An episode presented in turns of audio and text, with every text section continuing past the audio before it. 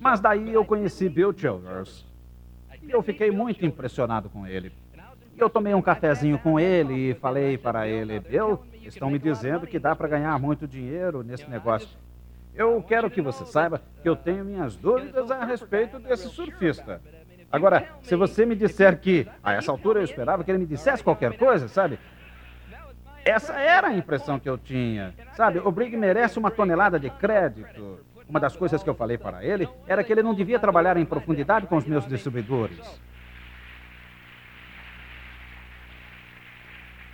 Você tem que ter paciência com as pessoas no início. Fale para elas o que elas têm que fazer, mas você tem que amá-las quando elas não te escutam. E esteja pronto para quando elas começarem a escutar. E torça para que elas escutem antes de desistir. Então tive essa reunião com o Bill e eu disse para ele que as pessoas me diziam que dá para ganhar muito dinheiro dentro desse negócio, mas eu queria escutar isso dele. Ele me disse: Tim, você nunca vai ficar desapontado. Passou mais algumas semanas e eu conheci Halagut, portanto, nos conhecemos, o Bill, a Hannah, o Hal e o Susan, e daí começou a cair a ficha. Eu comecei a escutar pelo menos um pouco Daí, a pessoa que tinha sido o meu patrocinador era um policial e o nome dele é Steve Woods. Era o mês de agosto e eu estava chegando aos 4 mil PVs, mas só tinha duas pessoas que já tinham comprado o quadro no meu grupo. Eu, que estava usando ele sempre, e a outra pessoa tinha o quadro, mas não estava usando. E tinha duas fitas rodando no meu grupo e eu comecei a querer saber quem tinha conseguido infiltrar essas duas fitas bobas dentro do meu grupo. E eu tinha uma reunião. Eu não estava frequentando as reuniões abertas porque eu pensava assim: por que eu vou numa reunião para ver alguém fazer aquilo que eu posso fazer sozinho? Sabe? Eu quero estar ocupado, quero estar fazendo algo. Eu não entendia. Daí um dia, no estacionamento, o Woods começou a falar comigo por mais de três horas porque eu estava chegando ao ponto em que me sentia frustrado. Eu estava chegando no ponto onde eu ficava me perguntando: o que eu estou fazendo de errado? Eu queria saber, porque nada acontecia se eu não estivesse lá. E eu estava cego e respeitava o Woods. Porque eu tinha ligado para ele uma semana antes e eu tinha marcado duas reuniões numa só noite. E as duas pareciam que iam funcionar muito bem. E eu não sabia em qual das duas eu devia ir, porque um dos distribuidores era novinho. E nessa época não tinha ninguém me ajudando na minha organização. Vocês podem imaginar que o Woods deixou de dormir uma noite para fazer uma reunião para mim? E eu correspondi. Aí está um cara que eu gosto, eu tenho alguém aí em quem posso confiar. Daí eu perguntei para o Woods. É, me diz como é que esse negócio funciona. E eu comecei a escutar. E dois meses depois nos qualificamos para ser distribuidores diretos. E já tínhamos comprado mais de 40 fitas. Foi só nos decidirmos que íamos escutar. Durante essa época, o Brigg veio fazer uma reunião para a nossa pequena organização, na casa daquele piloto da Panam. E ele fez a reunião para a esposa do piloto da Panam e para algumas das pessoas da organização dela. E a casa estava cheia, porque eu estava mostrando o plano a toda hora e a casa estava lotada. E eu comecei a pensar: isto aqui é divertido, isto aqui é mais divertido do que ficar mostrando o plano de maneira individual. E o Brigg nos mostrou um cheque naquela noite. Era um cheque de bônus de 25% no valor de 13 mil dólares. E eu comecei a pensar comigo mesmo: meu Deus, se essa pessoa consegue fazer esse negócio, eu quero dizer, talvez esse negócio tenha uma chance de funcionar. E eu gostei desse negócio de fazer reuniões grandes. E o que nós fizemos foi montar uma outra reunião para a semana seguinte, na casa do piloto da Panam. E a esposa dele apareceu. E a pessoa que ela tinha patrocinado, que era tio dela, também apareceu. E por último, eu. Na semana passada, a casa estava cheia. E esta semana só tínhamos nós três. E eu comecei a entender o que é edificação e comecei a entender como o sistema poderia funcionar para mim. As pessoas não iam lá para me ver porque eu era um jogador de futebol, mas elas viriam para ver a respeito de um negócio.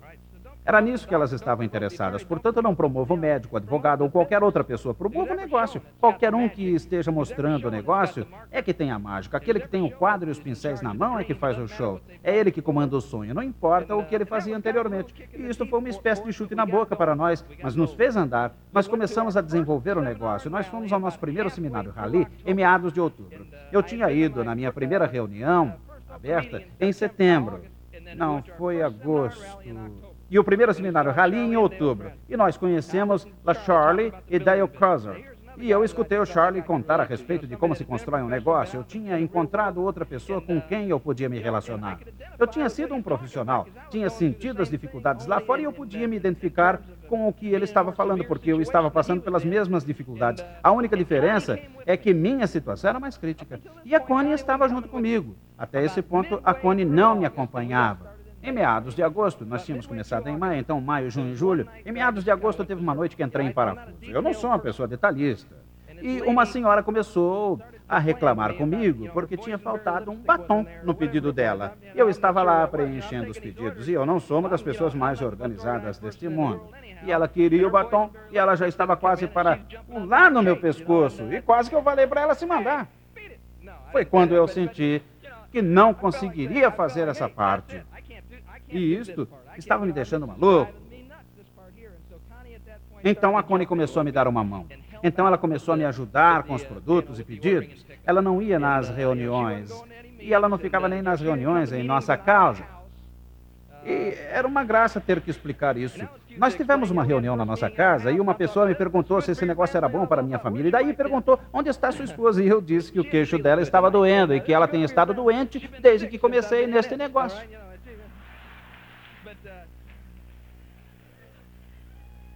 De qualquer maneira, ela começou a me ajudar e me acompanhar. E eu vejo isso da seguinte maneira: eu amo a minha esposa e respeito a maneira dela pensar. Eu sabia qual era a nossa situação, ela não. Eu achava que esse negócio podia ser bom para nós, porque ela sempre tinha sido a minha esposa. Você não é a esposa do Tim, você é a esposa do Foley. Essa era uma oportunidade dela ter algo que fosse dela. Quando os cheques vinham, eles diziam Tim e Connie Foley. Era uma oportunidade. Ela adora ser uma dona de casa e uma mãe, mas era uma oportunidade dela ter uma relação adulta e profissional. Sabe, às vezes o amor próprio das mulheres e a confiança que elas têm em si mesmas é envolvido apenas no papel de uma dona de casa ou, ou de uma mãe, o que não é muito bom. Eu não sei por que isso acontece, mas é assim mesmo. É? Qual é o trabalho mais importante que existe além deste? Portanto, a Connie começou a me ajudar. E ela não estava tão entusiasmada a respeito do negócio, mas mesmo assim ela me ajudava. Eu me lembro que no início de outubro eu fiz uma reunião em nossa casa e ela estava lá. Ela não só estava presente, mas ela sentou na primeira fila. E ela estava lá sentada. prestando atenção e sorrindo, e isso me distraía. Sabe o que eu quero dizer, não é?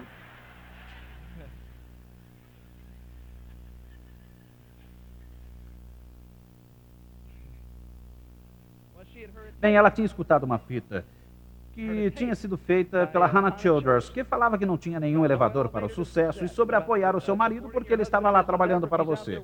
Porque eu fiz isso. Sabe, se a sua esposa não está interessada, eu não a culpo. Eu também não estou interessado. Sabe o que eu quero dizer? Eu estou interessado nos resultados e não no marketing de rede. Vocês entenderam essa parte? Eu estou interessado nos resultados. Se ela não está interessada, faça o negócio acontecer, daí ela vai ficar entusiasmada. Eu nunca vi isso falhar. Se você fizer esse negócio funcionar e ganhar dinheiro, ela vai ficar interessada. Ela não vai nem ligar, eu prometo.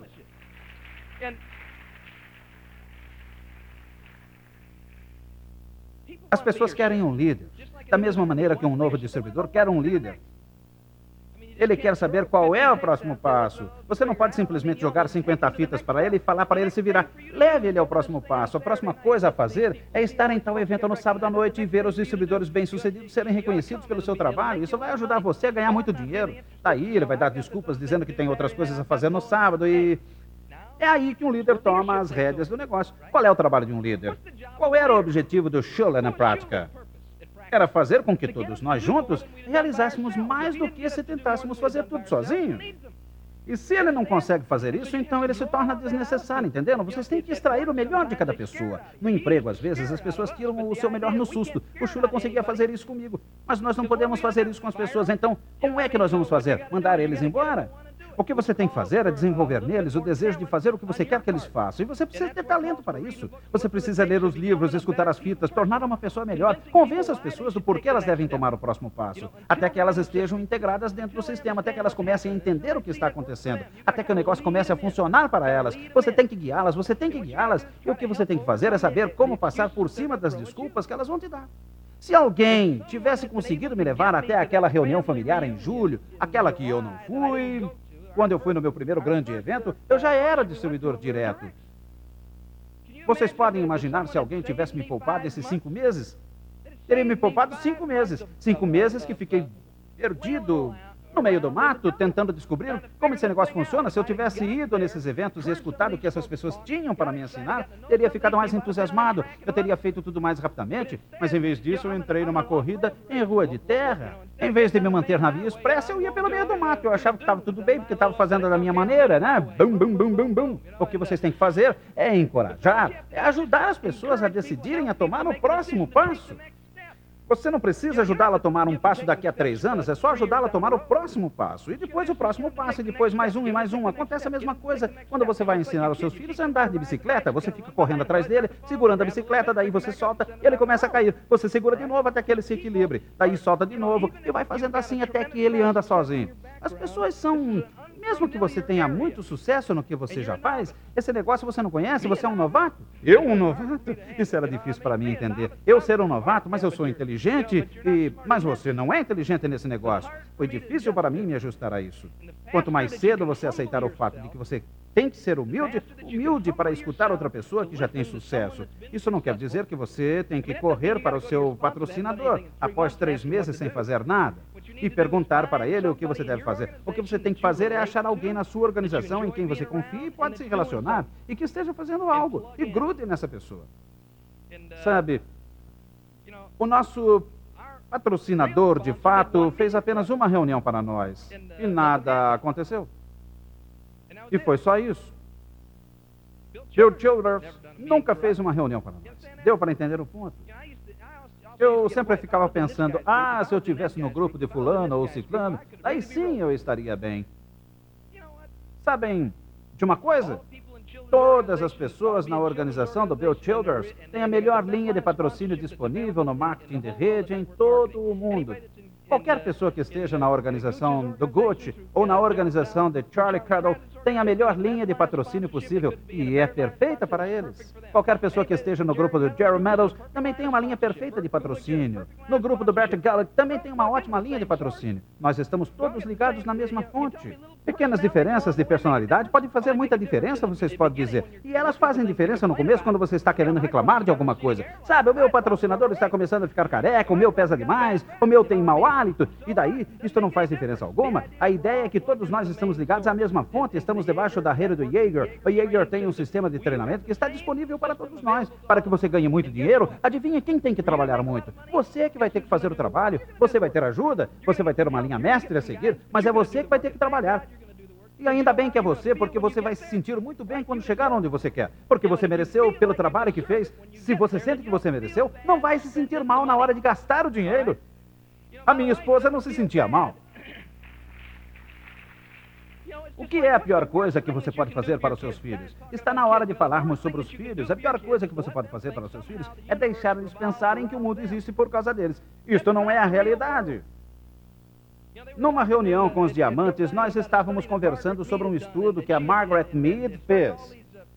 Ela estuda a respeito de culturas remotas na África e a diferença entre uma civilização em que davam responsabilidades para os filhos desde os sete anos de idade quando essas crianças chegavam à idade adulta, eram muito mais felizes. E em outra civilização onde as crianças nunca tiveram que fazer nada. Eles podiam só brincar o tempo todo. Essas crianças, quando cresciam, não eram felizes, eram miseráveis. Vocês precisam ensinar os seus filhos. Eu preciso ensinar os meus filhos a, a quando eu estou falando para vocês, é como se eu estivesse falando comigo. Deu para entender isso? Eu preciso ensinar os meus filhos a terem responsabilidade. Eu preciso ensiná-los que nós somos os adultos e elas são as crianças. Isto não é uma sociedade democrática. Eu os amo e eles sabem disso, mas precisam saber que eles não têm direito a voto. Tá bom, eles não têm direito a voto. Eu sou uma pessoa boazinha. Eu acredito que sou bonzinho. Mas se eu deixar que o Tommy decida se ele pode ou não ficar jogando beisebol, ou se ele vai ou não para a Disneyland, eu preciso de um tempo. O que ele vai fazer? Ele só tem nove anos. Ele não vai ficar em casa cumprindo as obrigações que as outras crianças têm. Por que não? Porque ele só tem nove anos de idade.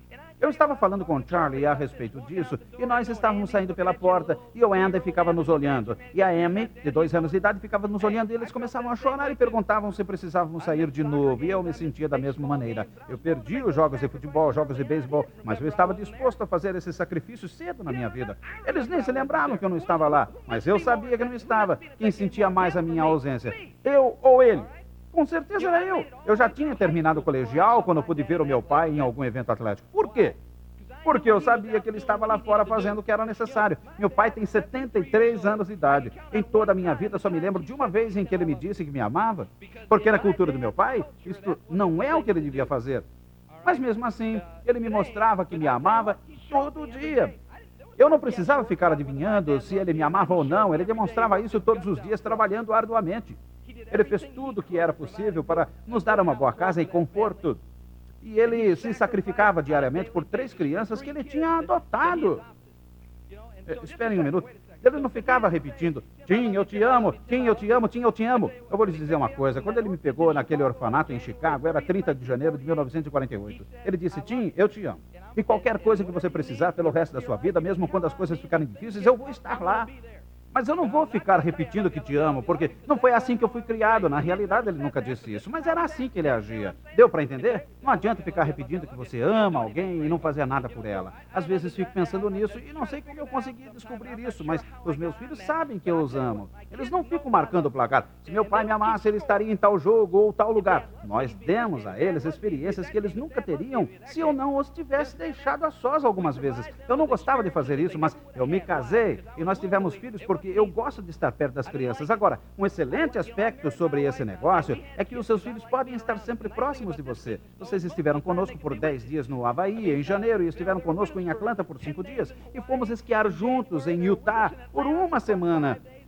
E daí, se tive que deixar de assistir alguns jogos de beisebol com eles, eu tinha 20 minutos. Eu não sou um bom esquiador, então, Kathy e eu fomos esquiar juntos. Veja só, 13 anos de idade, não vou ter a companhia dela por muito mais tempo. E nós estávamos no La Park City de Utah.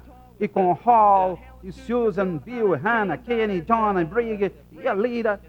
A Lira estava doente, o David, Margie Lois e todos os diamantes estavam lá conosco. Foi fantástico e todos se divertiram.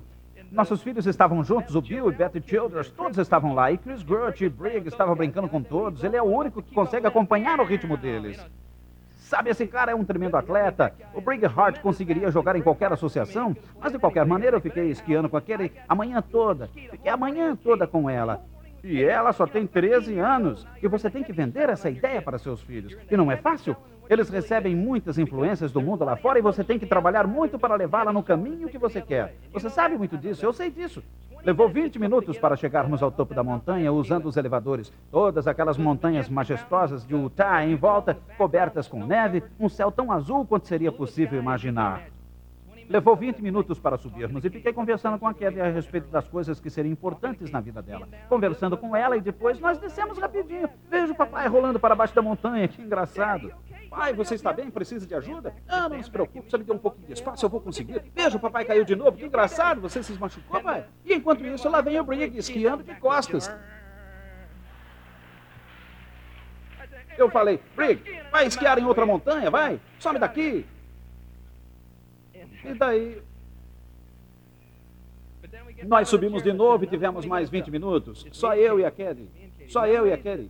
Cenas que nunca vou esquecer. Viajamos 80 dias este verão. 80 dias que viajamos juntos. Compensei cada um daqueles meses que fiquei jogando futebol. Fomos de Washington DC até Gettysburg e depois de Miramar, Califórnia, onde eles treinam os pilotos Top Guns. E vi quando os olhos deles cresceram, quando o Old Faithful disparava. Vi as suas gargantas ficarem secas à medida que descíamos o Grand Canyon e todas as mulas passarem por nós enquanto descíamos. Nós ficamos bem no início do Grand Canyon. O hotel ficava bem onde começa o Grand Canyon, vendo o sol subir no lado leste e descer no lado oeste, vendo as cores mudando. Experiências que eles nunca teriam tido. Indo até Dallas e encontrando com amigos em todo o caminho nós terminamos no norte de Wisconsin. Lá no norte de Wisconsin, a noite é como se você estivesse num planetário. Parece que os céus estão vivos, brilhando. Pegamos um barco e fomos para o meio daquele lago. E já eram 11 horas da noite, e aquelas estrelas brilhando e dançando em cima de você. E nós quatro deitados no fundo do barco, o Tommy, a Kelly, eu e a Connie, olhando para aquelas estrelas. Em apenas 20 minutos, vimos mais de 20 estrelas riscando os céus. E você fica falando com seus filhos sobre quem fez as estrelas e quais são as estrelas que eles vão querer alcançar em suas vidas. Eu perdi alguns jogos futebol. Talvez vá perder mais alguns, mas nós vamos ter experiências que nunca teríamos possibilidade de ter, porque a outra escolha que tínhamos Era esses clubes de racquetball, seis dias por semana, 16 horas por dia, quebrando a cabeça mês após mês, após mês, sendo locutor de jogos de futebol, não porque eu gostava de fazer isso, mas porque eu precisava do dinheiro. Agora eu faço isso porque eu gosto. Vocês constroem esse negócio. São vocês que constroem. Vocês constroem esse negócio até atingir o nível de um diamante e vocês nunca mais vão ter que fazer algo por obrigação. Vocês criaram um futuro para vocês mesmos. E é bom ouvir pessoas assim. Isso não é algo que eu podia fazer, mas eu aprecio isso, realmente aprecio. Isso é ótimo.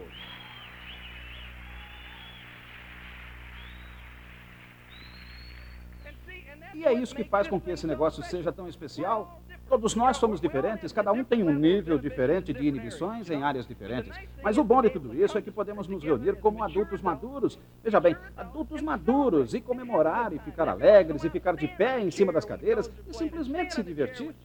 Poder rir mais alto do que você jamais foi capaz de fazer, porque você nunca teve tanta paz interior quanto você vai poder ter. Porque pela primeira vez na sua vida você tem uma luz no final do túnel. Ele não é um trem vindo no caminho oposto. Não, é algo, é algo que você pode correr de encontro. É algo que vai ficar melhor à medida que os anos vão passando. Se não conseguirmos mais nada neste negócio, absolutamente nada, nós estamos seguros, nós estamos garantidos. E vocês podem construir um negócio igualzinho ao nosso, se vocês quiserem. Mas você não precisa fazer isso. Você não precisa entrar nesse negócio e ser um diamante. Isso não é essencial. Seja um distribuidor direto, ganhe algumas centenas de dólares por mês.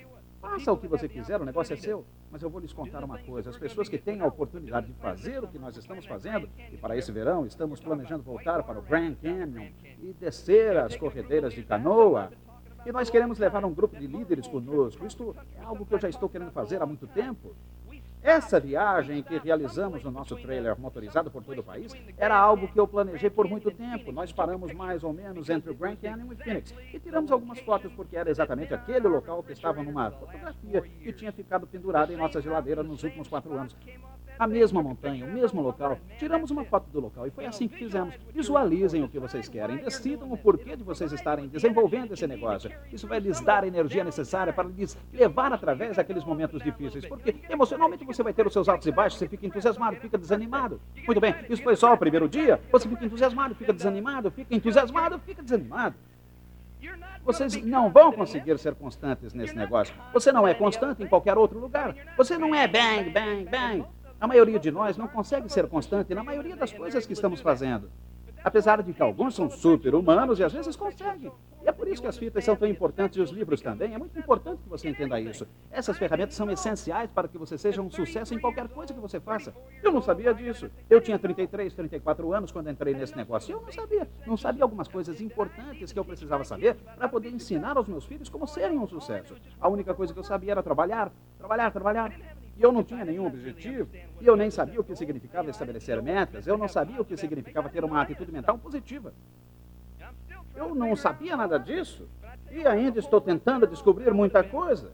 Mas eu vou lhes dizer, sou muito melhor agora do que eu era, sou um marido melhor, sou um pai muito melhor, eu sei que quando o Tommy vai iniciar uma jogada, ele sabe o que deve pensar. E se não fosse por esse negócio, eu não poderia ter lhe ensinado isso, porque me conduziram a conhecer essas coisas. Se eu não tivesse ganho muito dinheiro nesse negócio, teria valido a pena, pois fez de mim uma pessoa melhor. E porque eu sou uma pessoa melhor, e a Connie tem mais amor próprio e mais confiança em si, e a minha menina acredita em si, a minha menina se sente bem consigo mesma, e ela tem respeito por si mesma. Quanto vocês pagariam para que os seus filhos respeitassem a si mesmos? Eu para entender? Mas isso é minha função. O mesmo acontece com o seu grupo. Eles nunca vão ter resultados melhores do que os seus. Eles não vão ter melhores resultados. Eles vão seguir o seu exemplo. Dê a eles um bom exemplo e vocês vão conseguir algo extra deles. Ter uma atitude negativa de vez em quando não vai fazer mal a algum, só de vez em quando. Não acreditem nisso. Parte da mágica desse negócio é que, às vezes, nós podemos nos reunir e falar bem dos outros. E os homens podem falar bem de suas esposas. E o contrário também acontece. Onde mais encontram isso? Esta é uma organização singular. Somos pessoas que se reúnem para comemorar o sucesso de outras pessoas. E realmente fiquei contente porque ele foi escolhido para a seleção. Isso não acontece lá fora.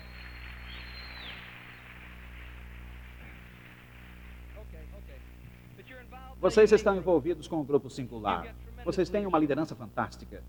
Dexter e Bertie Yeager têm se sacrificado mais por vocês do que vocês jamais saberão. Mais por mim do que eu jamais saberei. Eles têm feito mais gols porque eles enfrentam pessoas na companhia que não conseguem entender o que está acontecendo aqui. Eles não têm certeza, eles não entendem como eu, sendo um diamante, preciso de Bill Childers você já é uma pessoa de sucesso, você já tem o seu negócio montado, para que você precisa dele? Eles não conseguem entender esse conceito. Eles não conseguem entender o relacionamento que criamos e a mágica que ele possui. Eles não conseguem entender. Você já está bem nesse negócio, porque você precisa dos outros, desenvolva o seu negócio. Eles não conseguem entender o que é a edificação de uma linha de patrocínio, eles não conseguem entender a lealdade que sinto com relação a Bray, Galera, Steven, Annette, Paul, Tammy, Bill, Hannah, Hal, Susan. Eles não conseguem entender isso, mas essas pessoas me deram muito antes que eu lhes desse alguma coisa. Eles não conseguem entender as milhas que foram percorridas, o investimento que tiveram que fazer e que vocês vão ter que fazer nas pessoas. Mas nós não podemos culpá-los por não saberem essas coisas, porque eles não estão aqui fazendo o que nós estamos fazendo. Isso tem lógica. Eu posso culpar vocês de algo como puxar um Powan Guard que pesa 280 libras? Se você nem sabe o que é isso, você pode até adivinhar, mas você nunca passou por essa experiência, portanto, é mais difícil para você entender. Mas você sabe que não é algo que você espera ansiosamente fazer? Você não pode culpar alguém por não entender algo que nunca experimentou. Eles fazem um trabalho fantástico distribuindo e criando todas aquelas linhas de produtos e criando muito entusiasmo. É ótimo. Mas o Dexter e o Bertie se sacrificaram por nós, além do nosso conhecimento. Hell, Susan, a mesma coisa. Sendo capaz de ter a visão naquela época de quando esse negócio ia se desenvolver. Agora é difícil vocês entenderem isso. Se é difícil para vocês verem isso agora, imagine quão difícil era para o Hell e Susan ver isso no passado. Ele costumava cavar buracos para colocar postes e ficava pensando: eu vou ficar rico, vou ficar rico. Eu vou ficar rico. Você vê ele hoje, Hoje ele não parece ser aquela pessoa que cavava buracos e construía estradas. E você não vê aquela cara que pediu as contas do emprego cedo demais e depois teve que construir mourões para construir o seu negócio. Hoje você só vê a pessoa que ganha muito dinheiro. Você vê uma mulher com área intelectual e ele provavelmente era igualzinho a mim algum tempo atrás. Eu espero que esse negócio funcione, eu espero que esse negócio funcione, eu espero que esse negócio funcione. Você provavelmente não tem dinheiro para ficar mais um dia nesse evento para o nível de esmeralda e simplesmente não tem dinheiro. A Hannah nunca pôde comprar o que ela queria. Ela mesma tinha que fazer o que ela precisava. E a Hazel a ajudava. O importante é ver o resultado final. Você vê o Hal trabalhando no seu pequeno carro e a Susan no seu pequeno apartamento de dois quartos com apenas um vestido para vestir. Você não vê isso hoje. E mesmo quando eles estavam muito endividados, eles tinham essa visão iguaizinhos a você. Este negócio pode funcionar, este negócio vai funcionar e eu vou fazê-lo funcionar para mim. Vou ter fé e esse negócio vai funcionar. Para quem eles podiam apontar? Eles não tinham ninguém que tinha uma casa de 15 mil pés quadrados de quem eles podiam falar. Eles não tinham ninguém que tinha uma linda casa numa rua de mil pés que levava a uma casa de dois andares para mostrar. Ainda ficou alguma dúvida na mente de vocês que esse negócio funciona? Eles não tinham ninguém para mostrar. Eu espero que esse negócio funcione. O Dexter disse que esse negócio vai funcionar. E ele tem um Cadillac vermelho. Eu espero que esse negócio funcione. E eles criaram a credibilidade que existe na nossa organização. Eles nos deram aquelas milhas que eles dirigiram enquanto eles torciam para que esse negócio funcionasse. O Hal pavimentou o caminho para vocês. Lá está você sentado no seu carro, lá no começo da estrada pavimentada. E o que acontece agora? Agora só depende de vocês. Agora você usa as ferramentas que eles criaram para vocês. Você usa o caminho que eles pavimentaram para vocês. Ou será que vocês vão ser que nem eu era no início, não humildes o suficientes para tomar a estrada que eles fizeram? Você constrói a estrada, eu construirei a estrada e farei as coisas do meu jeito. Alguns de vocês vão sofrer essa doença, mas isto irá lhe custar dinheiro e nesse negócio o tempo é dinheiro. Quanto tempo vai levar para vocês chegarem a diamantes? Se é isso que vocês querem, depende de vocês. Provavelmente isto vai acontecer dentro do próximo ano, enquanto você constrói o seu negócio. Pode ser que você passe um ano inteiro trabalhando e nada acontece. E sabe o que acontece? Vamos ver se vocês têm fé. Em todo empreendimento, eu vi que o sucesso é bem protegido e ele não se entrega facilmente. E, normalmente, para que você consiga extraí-lo de onde ele está, você tem que mudar. Você tem que pular melhor, ter músculos maiores, você tem que fazer algo, você tem que mudar. É o que acontece todo o tempo em que você está se tornando mais forte por dentro. Você não é tão frágil. No último mês de agosto, eu estava procurando um carro para minha esposa, porque quando começamos nesse negócio, a minha esposa tinha uma perua Mazda e era o único carro que tinha. Isto porque eu achava que era um carro prático, mas era o único que podíamos ter. Fizemos uma reunião perto da Georgia. Não me lembro bem de onde era. Era perto da Georgia. É, isso mesmo. Eu estava em Howardville, Georgia. E eu estava com um advogado lá. E esse cara é uma grande pessoa. E o dono do restaurante chegou para ele e perguntou: Você conhece alguém que queira comprar um Mercedes? A minha sogra tem um e ela quer vender. Daí eu perguntei: Que cor é? E ele disse, azul diamante. Eu disse, é um bom sinal. Eu fui até Valdas, onde essa senhora vivia, eu dei uma olhada no carro e ela queria vendê-lo. Portanto, fiz o cheque. Eu levava dois anos para ganhar o valor daquele cheque. Sabe, eu comecei a dar risada quando eu fiz isso. Sabe, isso é divertido, é fascinante.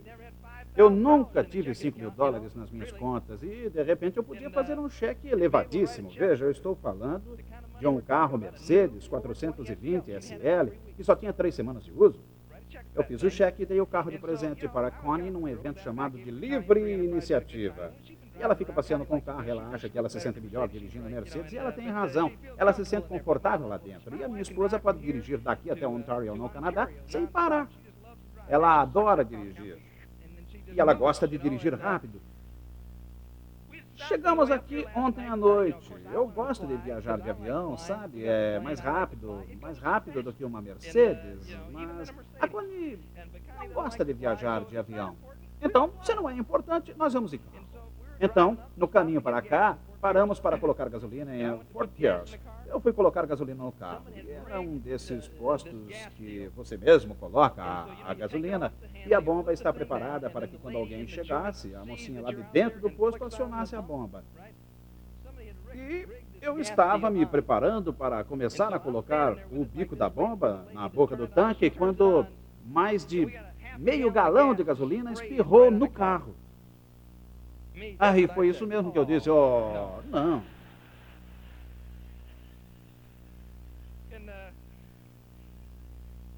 No passado, isto provavelmente teria me deixado furioso. Eu já tinha ficado furioso por muito menos. O que nós fizemos então foi simplesmente atravessar a rua, perto de alguns caminhões, e compramos um produto para lavar louça e uma meia tipo Harley Davidson e lavamos o carro. Não o carro todo só a parte em que tinha caído a gasolina, porque eu não sabia se ia afetar a pintura ou não. Mas nós estávamos lá lavando o carro e veio uma pessoa em nossa direção. Estávamos num lugar que era para lavar apenas o para-brisa do carro e estávamos lavando metade do carro. E esse cara começou a olhar para nós de maneira estranha, sabe, com aquela cara de qual é o problema, o que, que está acontecendo por aqui? E de repente ele vira para mim e pergunta: Você é o Tim Foley? E eu disse: Eu não. O é, é, que, que é isso? É, é, sou eu mesmo. Sou o Tim Foley. E ele me disse: Olha, eu estava entregando algumas coisas por aqui. Eu faço parte de sua organização em Miami. E sabe, sempre há uma razão para as coisas acontecerem. Sabe, eu costumava ficar irado com algumas coisas. Eu ficava bravo. Eu tinha uma meta toda a minha vida eu tinha uma meta atlética que era jogar um jogo na seleção de Chicago. Eles escolhiam os melhores jogadores universitários para jogar contra o time profissional.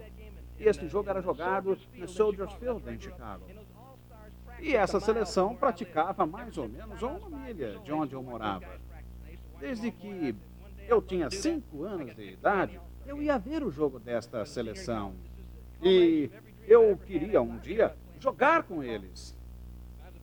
E eu nem queria saber de jogar profissionalmente. Eu estava num campo da NCA, num campo dos atletas cristãos, uma semana antes da minha chance de entrar nesse time, jogando voleibol com algumas crianças e quebrei o meu tornozelo.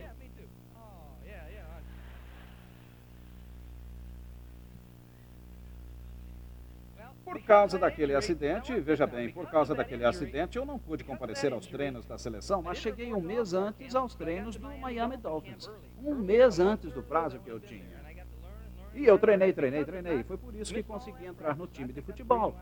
Simplesmente porque cheguei mais cedo e fiquei treinando. Por isso você nunca sabe o porquê das coisas acontecerem. Ouça mais isso. Eu era um quarterback no colegial e eu tinha um bom braço e podia passar bem a bola. E em meados do campeonato tive um acidente que separou os meus ombros e eu tive que pôr um pino neles e nunca mais pude passar a bola daquela maneira de novo. Oh. E, e, sabe por que as coisas acontecem? Eu fiz faculdade em Purdue. Sabe por que eu fui parar em Purdue? Porque foi a única oferta que eu tive. Se eu fosse um quarterback, quem sabe o que teria acontecido, não é? A única oferta que eu tive foi a melhor coisa que podia acontecer comigo. E eu descobri durante toda a minha vida que as coisas acontecem. Eu não entendi o porquê disso. E quando as coisas aconteciam, as pessoas achavam que era negativo, de uma maneira ou de outra. Para mim, acabava sendo uma coisa positiva. Portanto, quando você receber um desafio, procure uma razão para comemorar, procure uma razão para continuar. Não se sinta mal, não fique desencorajado, não abaixe a cabeça. Não comece a chorar, você já chorou bastante. Não importa qual a sua idade, você já derramou lágrimas suficientes para a sua vida toda. Não lhe traz benefícios, não lhe inspira nada, não é nada. Nós vimos uma pessoa falar por 45 minutos e a ele fora dada uma chance em mil para viver. E se ele vivesse, ele teria uma chance em 100 mil de que ele poderia fazer qualquer coisa além de piscar o olho. E nós vimos ele falar durante 45 minutos em cima de um palco. Todos nós achamos que tivemos uma vida dura e nós gostaríamos de nos convencer disso. Nenhum de nós tem razões para sofrer. Qualquer tipo de adversidade que você tem na sua vida, você tem que dar meia volta e transformar isto em algo positivo.